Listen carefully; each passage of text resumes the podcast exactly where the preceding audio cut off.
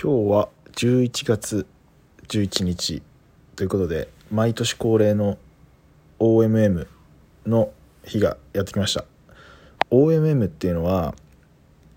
オリジナルマウンテンマラソンの略称で、まあ、一一応イギリス発祥の山岳レースなんですけど一応日本にも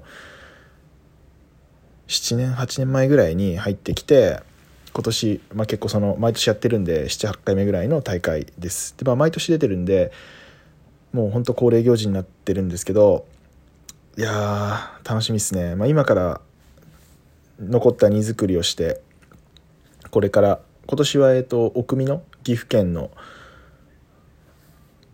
山の中でやるんでもう今からちょっとドキドキって感じですね。というわけで今日から3日間山にこもってこようかなと思います。それじゃあ行ってきます。